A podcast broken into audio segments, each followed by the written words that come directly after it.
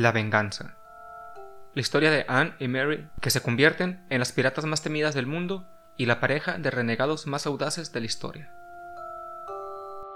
Verano de 1720. Anne Bonny causó una impresión inolvidable desde la proa del barco pirata Revenge o Venganza.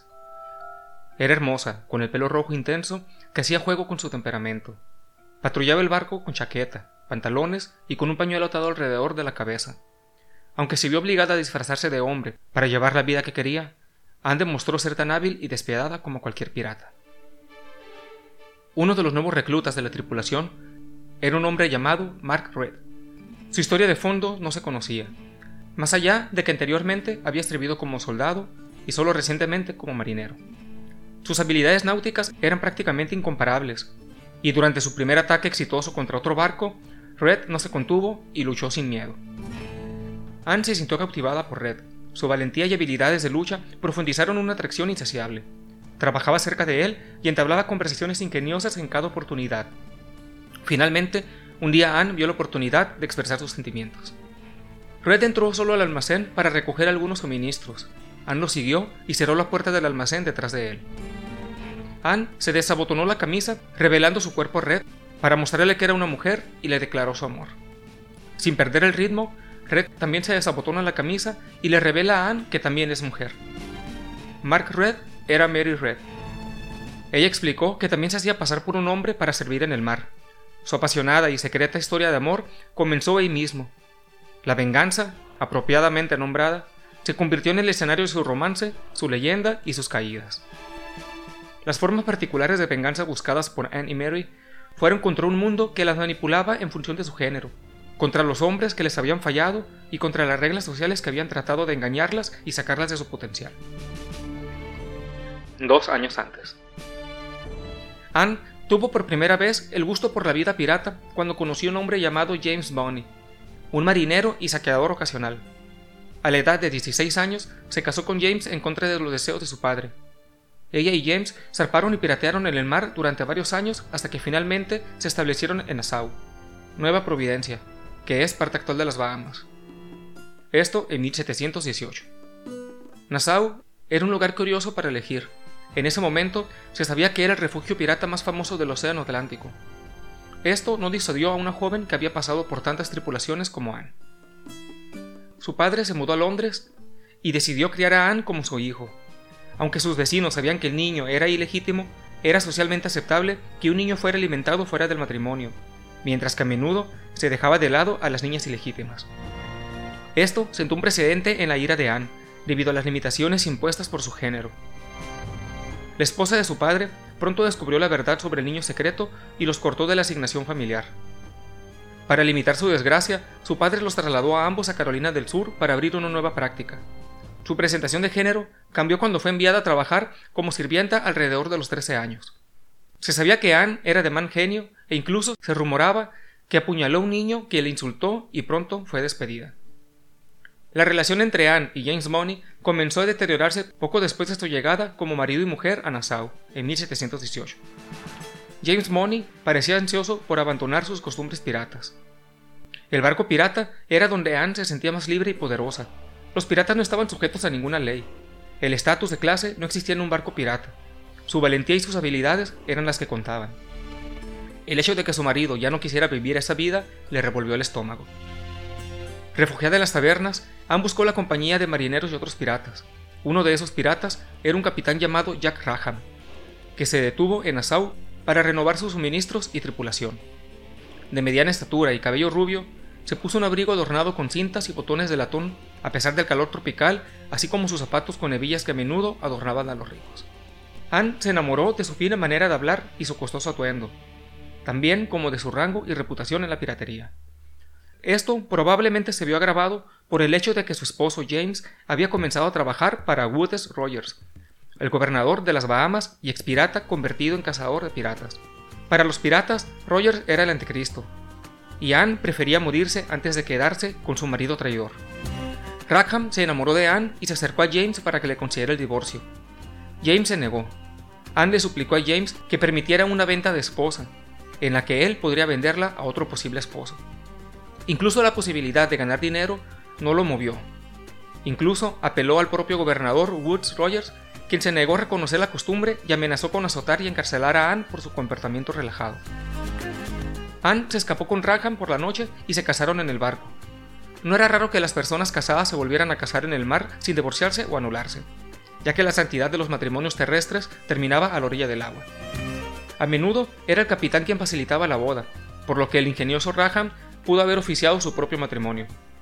Sin duda, mantener en secreto el matrimonio entre una tripulación era conveniente, dejando a Anne una razón para seguir vistiéndose como un hombre.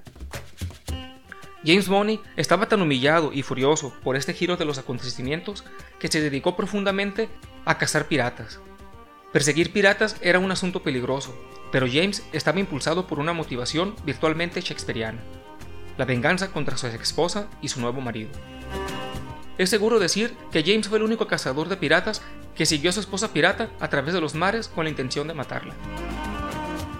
Anne y Rackham comenzaron su carrera pirata conjunta ya en serio el 22 de agosto de 1720, cuando capturaron a una de las embarcaciones más grandes y rápidas de la Bahama, el William, al que Rackham rápidamente lo renombró como Revenge, o La Venganza. Una vez a bordo de su nuevo barco, con una tripulación renovada que contenía varios nuevos miembros, la pareja zarpó. Fue en este viaje que Anne se enamoró del intrigante marinero llamado Mark, que en realidad era Mary Red. Su relación que comenzó en un almacén oscuro y abarrotado no permanecería en secreto para el capitán por mucho tiempo. Rackham notó cuando Anne y Red pasaban tiempo solas. Su risa y su contacto físico juguetón enfurecieron a Rackham. Una noche caminó silenciosamente por debajo de la cubierta hasta la litera donde encontró a Red dormido. Una teoría es que encontró a Anne en la cama con Red, ambos parcialmente desnudos. Luego presionó la hoja de su cuchillo contra la garganta de Red, despertando a su tripulante con un sobresalto aterrador. Mary Red había llegado por primera vez a Nassau casi al mismo tiempo que Anne.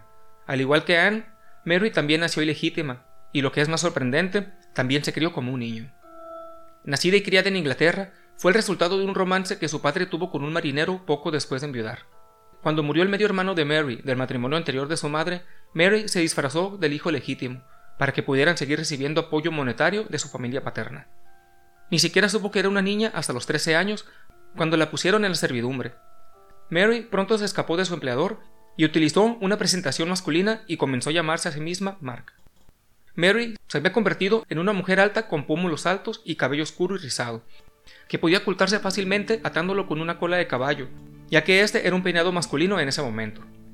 Mary cruzó el Canal de la Mancha para unirse al ejército británico en Flandes, donde se enamoró de un soldado.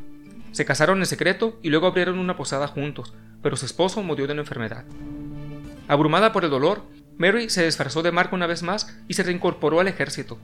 Sin embargo, su depresión la hizo retroceder y pronto fue dada de alta.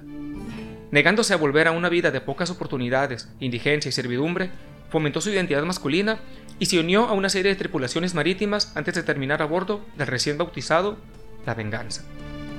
Ahora, con un cuchillo en la garganta en solitera, Mary enfrentó la furia de su capitán por su relación con Anne Bonny, Raham acusó a Red de comportamiento ilícito y lujuria por Anne. Dijo que mataría a Red por sus indiscreciones. Una vez más, Red tuvo que exponer su secreto. Se desabrochó la camisa y se lo reveló a Raham. Este estaba tan sorprendido que cayó hacia atrás. Al principio, las sospechas de Raham sobre una aventura se suavizaron. Después de todo, ambas eran mujeres, pero Raham pronto reconoció la verdad de que su relación iba mucho más allá de la amistad. Recién inflamado por los celos, amenazó con matarlas a ambas, dijo que les perdonaría la vida y les permitiría continuar su relación con una condición. Tenía que ser incluido en su romance.